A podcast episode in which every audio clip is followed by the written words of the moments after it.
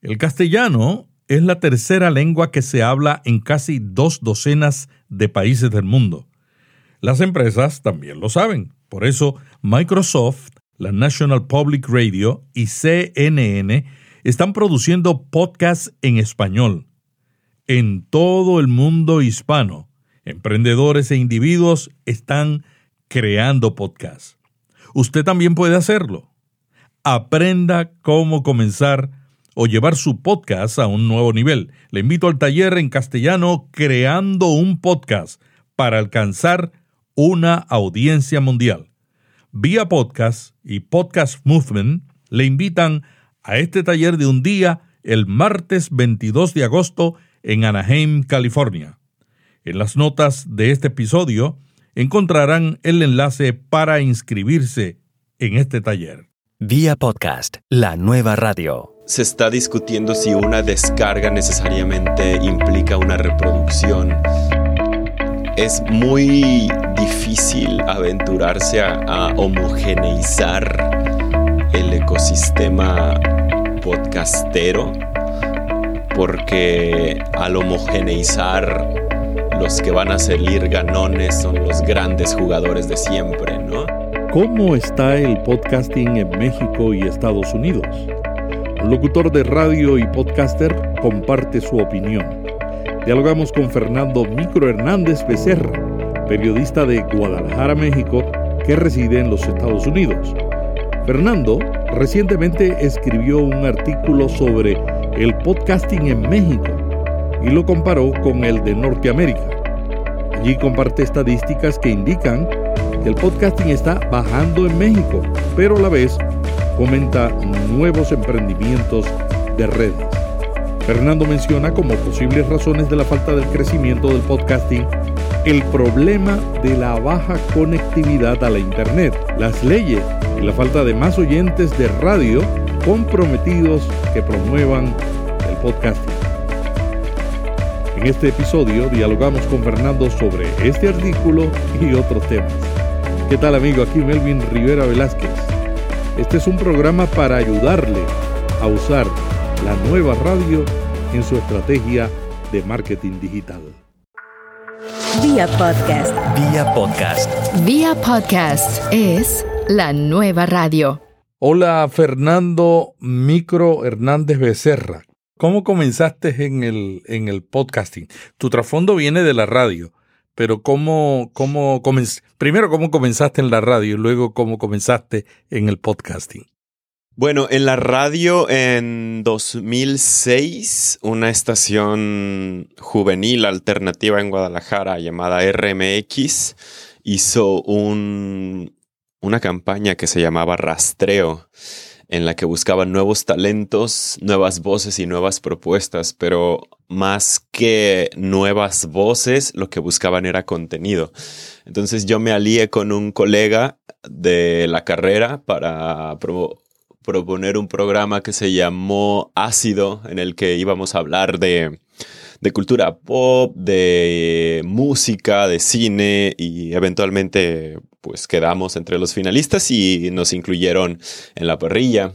Después de ahí no, me fui a otra estación de Guadalajara llamada Máxima FM, donde produje con una locutora llamada Nora García, un programa que se llama Detonador, que iba pues más o menos por la misma línea de hablar de música alternativa, música no tan descaradamente comercial. De ahí mi también hice colaboraciones eventuales con la Radio Universidad de Guadalajara. En, participé en una serie que se llamó uh, México Nuestras Historias, que se celebraba el bicentenario en ese entonces. Ya estamos hablando ahí de 2010. Em, y para ellos hice una serie de cápsulas que se llamaba Siglo 20.1 FM. Mi carrera en radio pues siguió en, en, paralelo a eso y descubrí los podcasts ya como en 2008. O sea, yo ya sabía de la existencia de los podcasts, pero me empezó la inquietud de producir los míos a partir de 2008, 2009 y ya finalmente me animé a proponerlo profesionalmente a un a un portal muy conocido en Guadalajara llamado Ocio, ocioenlinea.com. Les propuse hacer un podcast para ellos semanal y aceptaron. Y ahí empezó, empezó todo, todo el camino podcastero. ¿Cómo tú persuadiste a otros a tomar los podcasts? ¿Cuál era tu proceso?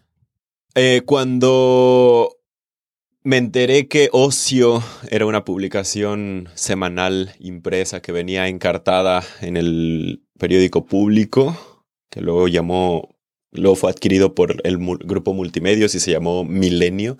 Ah, cuando Ocio lanzó el portal ocioenlinea.com, yo me acerqué a la, a la editora Caliope de Merutis a para proponerle, oye, pues si ya están en línea y están haciendo contenidos digitales, ¿por qué no exploramos con el formato del audio, del podcast, no? A mi favor, yo tenía que ella me escuchaba, o sea, ya, er, ya estaba mm, familiarizada con mi trabajo que yo hacía en RMX, porque en RMX yo tenía un, un programa matutino a las 6 de la mañana que se llamaba Ignición, donde ponía música y aparte de poner música, pues me aventaba unas buenas líneas de texto a raíz de la música, o sea, interpretaciones que yo daba de las canciones, ¿no? Y a ella le pareció sensata la propuesta, no porque se la haya propuesto verbalmente o porque conociera mi trabajo, sino que cada que yo propongo una idea auditiva, prefiero llegar justamente con el producto hecho. Entonces no es como, Ajá, entonces no es, uh, sí, mira, uh, futura tomadora de decisiones, futuro tomador de decisiones, este, nos me gustaría hacer este proyecto y ya enseñas. Lo mío no era enseñar diapositivas, no era enseñar papeles, no era platicar poco a poco de qué se trataba, sino llegar, mira, te quiero enseñar esto. Y me gustaría que así sonara ocio en línea. Entonces hice una, un pequeño demo y, y pues armado de audífonos y todo, se los ponía, me salía del cuarto y lo escuchaban con tranquilidad y así, así era más fácil convencerlos. Siendo el podcasting un, un formato tan nuevo, ¿cuáles eran las objeciones que tenían cuando tú hacías esas presentaciones? A mi favor puedo decir que con, con Calliope en, en, Ocio siempre estaban buscando formatos innovadores. Uh, esa, esa, publicación históricamente se ha caracterizado por ser un poco más irreverente, um, un poco fuera del status quo reinante en Guadalajara, que es una ciudad más bien conservadora. No había objeciones, porque finalmente ella era una editora buscando más contenido para un portal que estaba saliendo con un formato, en este caso el podcast, que no había sido explorado a cabalidad en medios locales. Ah, entonces, pues dijeron, ¿por qué no? Y aparte, a, favor también de eso es que estaba respaldada respaldada la publicación pues por ser parte de un conglomerado, ¿no? Que sí podía disponer de capital para financiar proyectos como un podcast, ¿no? ¿Cuál es la dificultad que tú ves, si ves alguna, para que los medios de comunicación como revistas o periódicos entren al podcasting? Mira, yo tengo ahí muchas reservas, sobre todo lo creo que usaría con mucho cuidado algo que he escuchado mucho de muchos profesionales de la comunicación de la radio que dicen que hacer radio es barato. Entonces, ah, creo que por ahí está, ahí de, origen, uh, pichar el podcasting como algo, comillas, comillas, barato. Creo que no, creo que puede ser persuasivo para los que toman decisiones, pero nocivo para los que terminan dedicándose a eso, ¿no? Lo que tenemos que hacer para que medios de comunicación adopten este tipo de formatos es decirles que, que sí, o sea, es barato, barato en comparación a hacer video. Siempre tener eso muy en cuenta, ¿no? Pero sí se necesita un equipo grande dependiendo del formato que quieras presentarle a, eh, si quieres hacer storytelling, ah, no es nada más un locutor con un micrófono y una grabadora, es, es un locutor, es un reportero, es un productor, es alguien que checa, es un, alguien que hace fact-checking, es un ingeniero, es un postproductor, o sea, hay muchas manos, ¿no? No sé cuáles sean tus uh, podcasts favoritos, pero mis influencias por ejemplo, Radiolab es un programa sobre ciencia en el que fácilmente están colaborando como 10 personas en distintas etapas. Entonces, eh, em, volviendo a cómo persuadir, diría, trata de pensar en el podcasting como algo que es menos costoso que hacer video.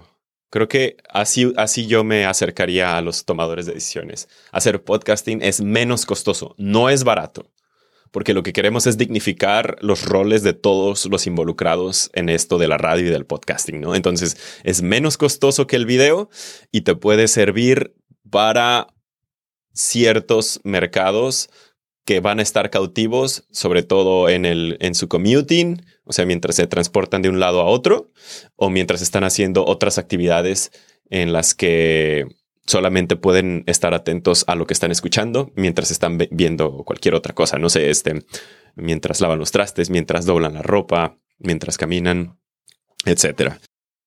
Otro argumento que se podría utilizar para um, anunciantes, decirles que alguien que escucha podcast normalmente escucha toda la emisión y no le da fast forward, no le da hacia adelante para ah, saltarse los, los, los anunciantes.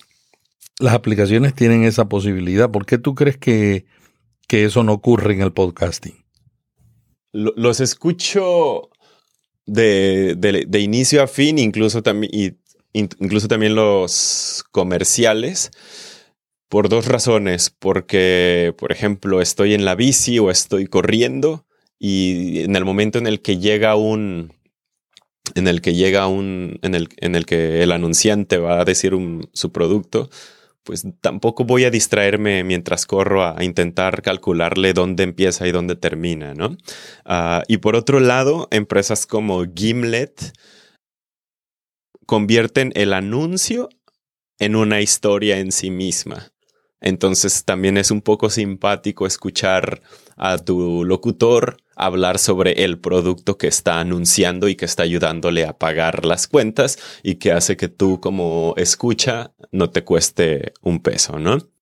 Tiene mucho que ver entonces con cómo el locutor te recomienda cierto producto. La, la revista Radio Today Radio Hoy de, Australia.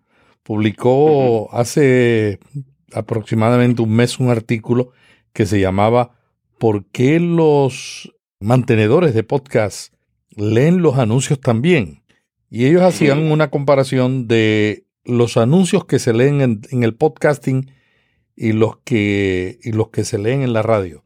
¿Tendrá que ver con la intimidad que logra el, el, podcaster a través de los auriculares.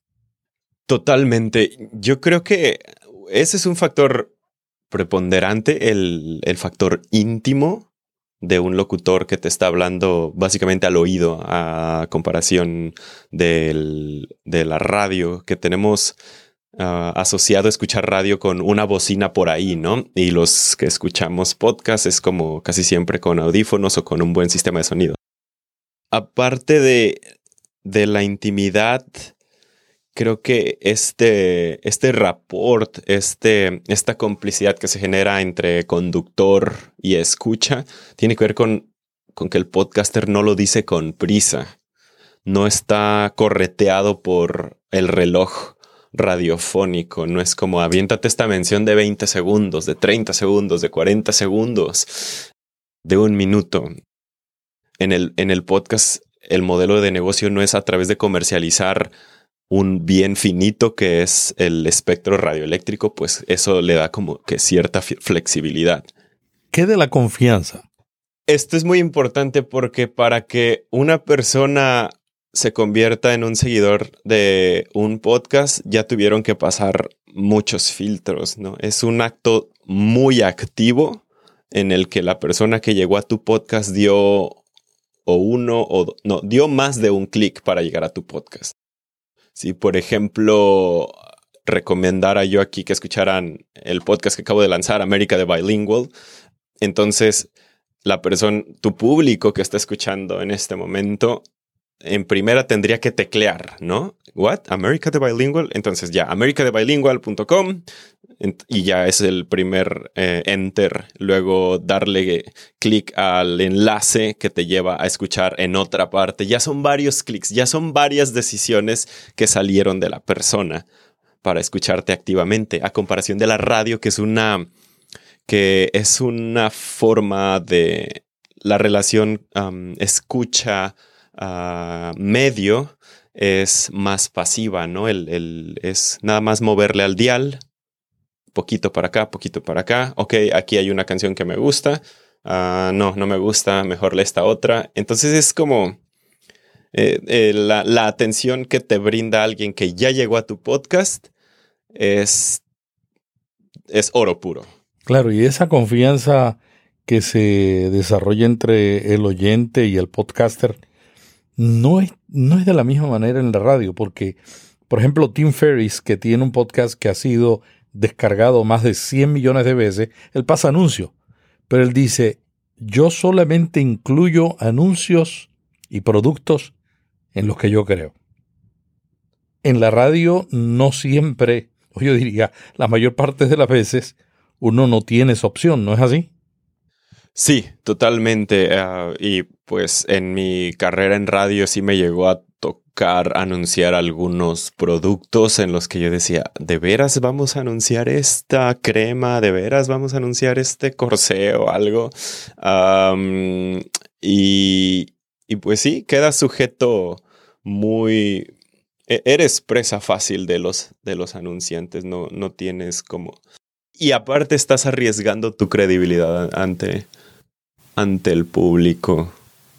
En el artículo La comunicación silenciosa, la experiencia íntima del podcasting, un artículo que tú escribiste hace un tiempo, afirmas del podcasting que es radio para llevar, para ponerle pausa, para repetir, para adelantar.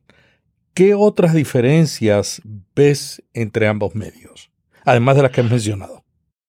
Una de las cosas que, que me han fascinado mucho sobre el podcasting es su condición de materialidad, porque ya estás hablando de un archivo que está en alguna parte de tu de tus dispositivos, ¿no? Está en tu celular, está en tu computadora, está ahí para que tú llegas y lo consultes cuando quieras. Tiene esta condición de materialidad que la radio no la tiene, ah, o al menos no la tiene activamente. La radio es etérea, es inmaterial. Si no la pudiste escuchar en, ah, en algún momento, pues te lo perdiste. Y esto, esto nos lleva a el fenómeno que surgió con la radio y con los cassettes, ¿no?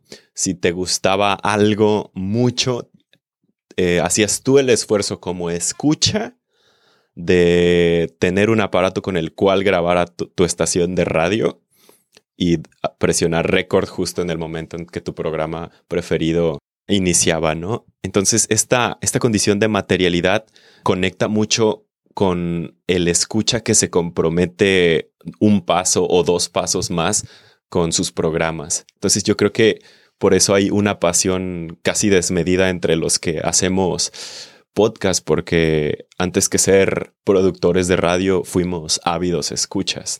También escribiste un artículo recientemente en Current, un portal de periodismo, y se titulaba más o menos así, ¿por qué el auge del podcast aún necesita llegar a México y qué se requiere? En ese artículo tú comparas el podcasting de México con el de Estados Unidos ¿por qué no lo hiciste con el de otros países como Colombia o Argentina? Porque alguna gente dice que la desproporción es muy grande, ¿no? Sí, esa es, esa es una gran pregunta y yo lo que quería era, sí, totalmente, es una, es algo que yo no hice activamente porque he hecho algunos esfuerzos por buscar podcast en otros en otras latitudes, ¿no? Sobre todo el tipo de podcast que a mí me gusta escuchar y es una labor cansada, ¿no? Porque es una porque si llegas a un universo sonoro sin ningún criterio de, filtros, sin ningún gatekeeper, estás en la ley de la selva, ¿no? Y te cuento esto porque hubo, un momento, hace, creo que hace como dos años, en, en el que empecé a explorar esta red social de audios en castellano llamada eBooks o iBooks, no sé si la conozcas. Bueno, esa es mayoritariamente castellana, ¿no? Es podcast, contenidos producidos en España y de toda América Latina. Entonces, una vez me puse a, intentar hacer una curaduría, pero terminé muy cansado porque los, los resultados eran muy desiguales. Em, entonces había muchas discrepancias entre en cuanto a formatos, en cuanto a estilos de locución, en cuanto a duraciones. Y entonces no, no sé, como que la el retorno de inversión para mí no fue muy satisfactorio. A lo mejor necesitaba hacer otro filtro, pero decía esto es, esto es demasiada inversión para tan poco que estoy obteniendo. Entonces, lo que hice yo con el artículo es, si yo iba a hablar de algo uh, que me afecta a mí directamente como productor de radio, uh, era hablar de algo que conozco, ¿no?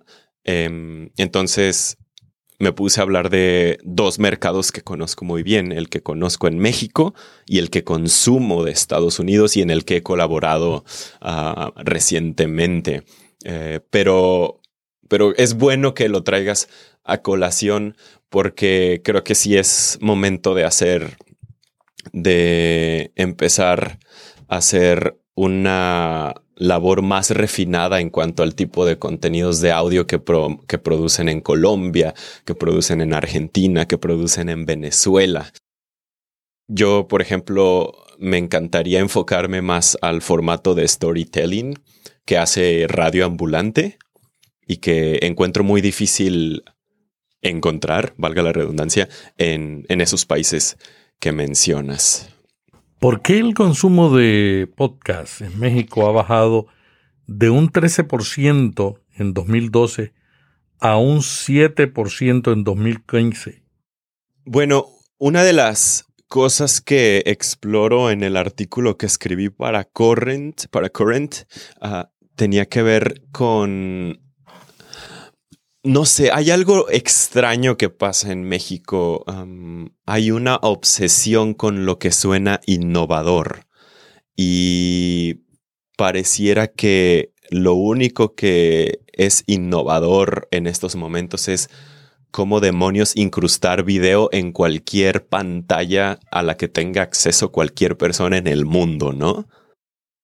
Entonces me puse a indagar un poco y Luego di con una página que era como una especie de, de glosario de, de, para, que intentaba homogeneizar las prácticas del marketing digital en México, ¿no? Y en, en ese glosario participaron muchas empresas, participaron muchas asociaciones de Internet, de marketing, de publicidad, y se me hizo bastante preocupante que la palabra video, por ejemplo, apareciera como doscientas y tantas veces y la palabra audio o podcast apareciera dos, tres, seis veces. E, es la, la comparación era desmedida. La National Public Radio está en estos momentos enfrentando el riesgo de perder el apoyo financiero del gobierno de Estados Unidos. Inclusive ya hay un estado que uno de los líderes del gobierno que fue, ah, que fue investigado por National Public Radio, ahora está proponiendo que le quiten el apoyo. Y esto es aproximadamente un 15% de su presupuesto.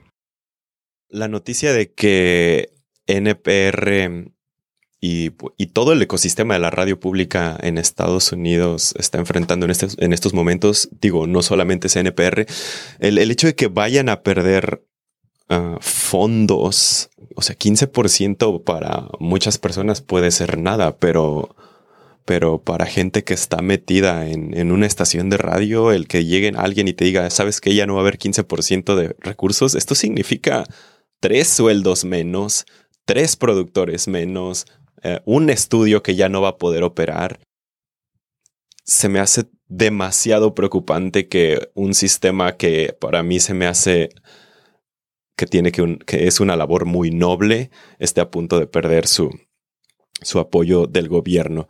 Creo que el gobierno sí debe financiar ah, en cierta forma medios comunitarios, medios públicos y no dejarlo todo al mercado. Ahora, atendiendo específicamente tu pregunta, ¿por qué la radio pública de México no explora otras fuentes de financiamiento? El problema es que ya lo ha hecho, lo ha intentado explorar a través de distintas organizaciones en pro de la democratización de los medios, han buscado que esto se dé y han intentado incluir en nuevas iniciativas de ley que las radios públicas en México puedan hacerse de fuentes de financiamiento, ya sea provenientes de, de radioescuchas o provenientes de, de trueques, de provenientes también incluso de marcas que, que podrían anunciarse en estas radios públicas, pero es tan fuerte el lobby de la radio privada, la radio comercial en México, que esa, específicamente esa propuesta,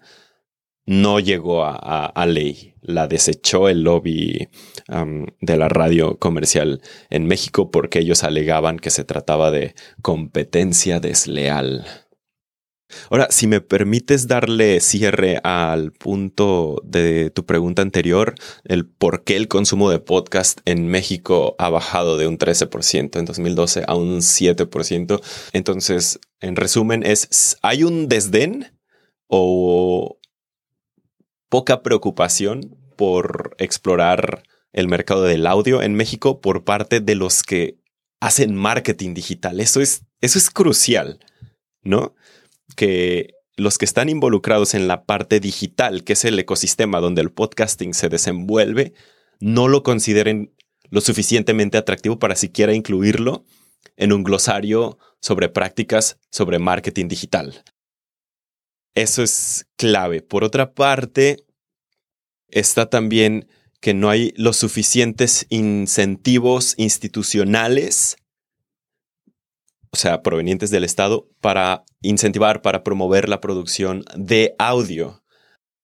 Hay muchos concursos que son de concurso de cartel, concurso de spot publicitario, concurso de escritura. Siempre es enfocado o a escritura o a la pantalla, pero pocas veces he visto premios específicos en los que se premie o promueva la producción radiofónica. Hay una, hay una Bienal Internacional de Radio cada dos años en México a través de una radio del Estado llamada Radio Educación. Se hace una bienal, pero se me hace muy raquítico el esfuerzo que se hace a nivel oficial para que el público valore la radio así en general, la radio. No, ni siquiera la radio pública, es la radio. Fernando, el, el, poder de los políticos, según mucha gente, en México limita mucho la libertad de expresión de los medios. ¿No es esa la mayor oportunidad para el podcasting? Sí, es una, es, es una gran oportunidad para cualquier medio de comunicación, pero sí, como lo dices, creo que pudiera haber un, surgimiento a través del, del, podcasting, pero se me se, antoja complicado. Creo que se tienen que formar muchos públicos y muchos productores para atender necesidades de información básicas de la población que los medios tradicionales no están cubriendo.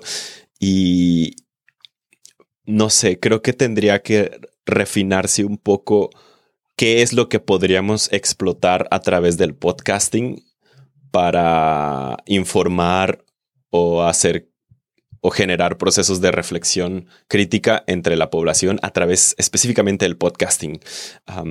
se me hace muy difícil, por ejemplo, imaginarme un público inmediato para el podcasting entre los taxistas de la Ciudad de México, ¿no? Es, por decir algún ejemplo.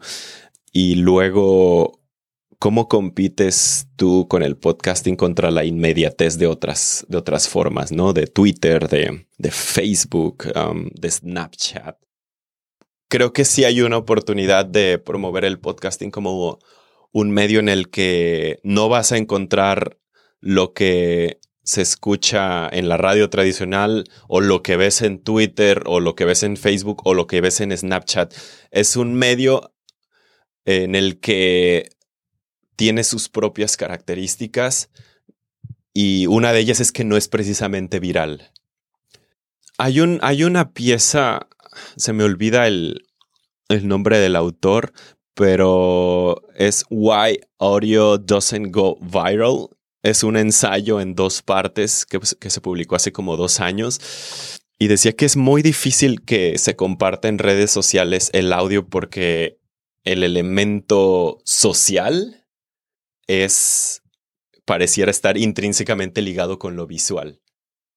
Ahora mismo Google acaba de anunciar que está, que está implementando nuevas funciones donde los podcasts se pueden escuchar inmediatamente en Google cuando tú lo buscas, lo puedes escuchar ahí mismo, pero si usas solamente la aplicación de Google, eso podría cambiar, ¿no? Porque parte del problema es, es que Google no indexa y es difícil encontrarlo, ¿no? Exacto, exacto. No, es, es muy difícil dar con, con podcast por la misma naturaleza, ¿no? Incluso si, puede, si, incluso poniendo los metadatos en un archivo de RSS, es un poco complicado que la gente dé fácilmente con, con esos contenidos. Me parece buena idea de Google, pero también un poco mezquina que lo limite a que tú te suscribas a Google.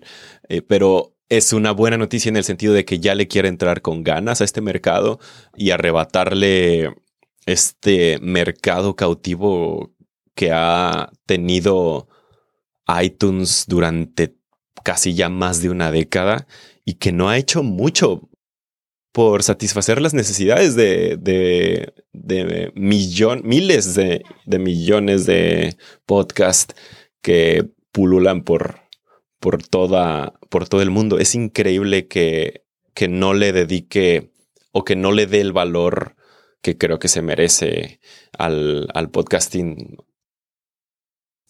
Fernando, yo he estado siguiendo mucho el trabajo del cineasta mexicano Olayo Rubio. Olayo ha creado una, una alternativa a la radio mexicana con una aplicación que se llama Convoy y su red que se llama Convoy Network.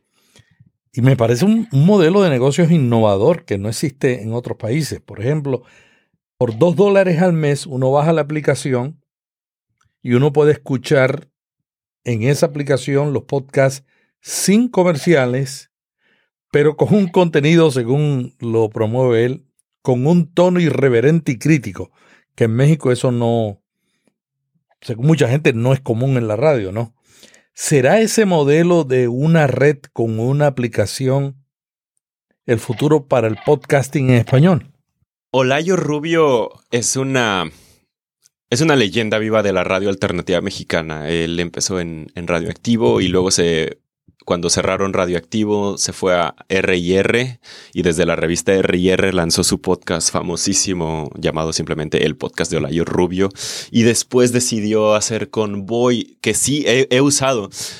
Me parece fascinante los contenidos que usan, aunque tengo algunos puntos que discutir sobre sobre Convoy, me parece que por un lado cobrar a escuchas por escuchar podcast de alguna forma garantiza que la gente metida en la producción de podcast viva de eso, ¿no? Eso se me hace muy bueno, pero se me hace un poco riesgoso que apenas cuando se está configurando lentamente un mercado para el podcasting en México, apenas que estamos creando públicos para el podcast, de pronto llegue un jugador y diga, ah, sí, pues yo ya cobro de una vez y háganle como puedan. Entonces ahí hay una disrupción y de nuevo se crea una barrera entre quienes pueden escuchar porque tienen dinero y quienes no, aunque sí, el, costo es módico, pero en México el hábito de pagar por contenidos pues es...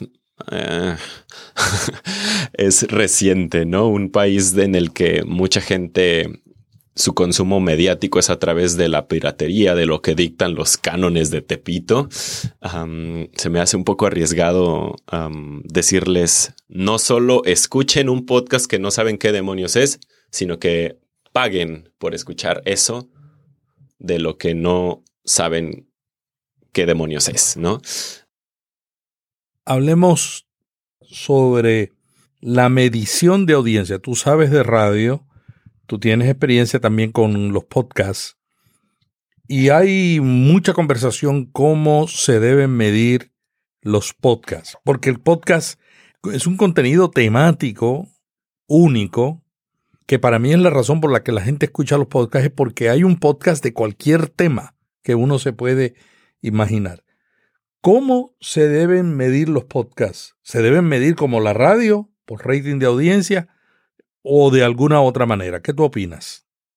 Sí, es una discusión bastante eh, urgente para delimitar las mejores prácticas a la hora de vender y comprar publicidad.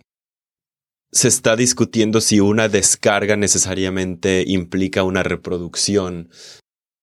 Es muy difícil aventurarse a homogeneizar el ecosistema podcastero, porque al homogeneizar los que van a salir ganones son los grandes jugadores de siempre, ¿no? Entonces hay siempre esta reticencia por, por adoptar prácticas o medidas provenientes de distintos sectores. Hay un, autor, no sé si lo conoces. Yo lo sigo su newsletter religiosamente. Trabajaba creo en Neiman Lab pero ya se dedica ahora exclusivamente a desmenuzar el mundo de los podcasts en inglés. Imagínate, si en Estados Unidos, en donde hay muchas más formas de medir impacto, de medir el consumo, de medir los escuchas, de rastrear cómo ha evolucionado el podcasting en Estados Unidos, con todos esos esfuerzos aún es una industria en pañales en Estados Unidos, imagínate lo que implicaría hacer algo en países latinoamericanos, con todos los vicios que, que tiene la industria, las industrias de medios en México. A mí lo que me preocupa es lo siguiente. Por ejemplo, una persona puede tener un podcast con 200 oyentes, pero esos oyentes tienen tal relación íntima con el podcaster que todo lo que, recomienda el podcaster ellos lo adquieren o lo siguen. A veces en la radio no existe esa, esa conexión íntima. Siempre no hay. Conozco amigos que sí la, han logrado, pero no es igual. No es igual porque, por lo que mencionamos antes, ¿no? ¿Quién selecciona los anuncios? En el podcast el podcaster es el que decide lo que va a anunciar y eso ya ahí añade credibilidad y también la manera en que se escucha. Y, a mí me, me, preocupa eso. ¿Cómo se va a medir? Porque va, ya está llegando el momento, Nielsen está ah, haciendo estudios sobre el podcasting. En España también van a empezar ahora a medir el podcasting. ¿Cómo lo debemos medir? Por el número de, de gente que, se, que escucha, por ejemplo, tengo un, amigo que, es director de programación de una emisora y me dice, perdí dos escuchas. Y dije, ¿cómo que perdiste dos escuchas? Sí, en la encuesta que hace Nielsen sobre la radio, dos escuchas que antes escuchaban y que están en ese sistema se cambiaron de emisora. Y dos escuchas tienen un efecto devastador en, las estadísticas de la radio. Y pues también habría que, voltear un poco a, los que hacen podcast con crowdfunding, eh, los Patreon, los que tienen Patreon, que tienen consumidores que no solo escuchan el programa, sino que donan activamente a ese programa en particular. Se sigue atomizando, ese es un hecho. El podcasting es una comunidad de átomos de, con pequeños nodos ah, que aglutinan cada número de átomos o de conexiones. El podcasting en México y en toda América Latina se hace por pasión. La radio pública de Estados Unidos se especializa en crear podcasts contando historias, que es uno de los medios más exitosos en el podcasting. ¿Tú ves alguna diferencia entre ambos? Porque ambos están contribuyendo a atraer oyentes. ¿Ves algún conflicto entre estos dos formatos? Con el, con el desarrollo de la app, la NPR One, eh, se dieron cuenta de que podían garantizar donaciones para el sistema de radio pública estadounidense provenientes de un público que capturaron en lo digital. los usuarios jóvenes están en NPR One y los usuarios viejos están en la radio tradicional.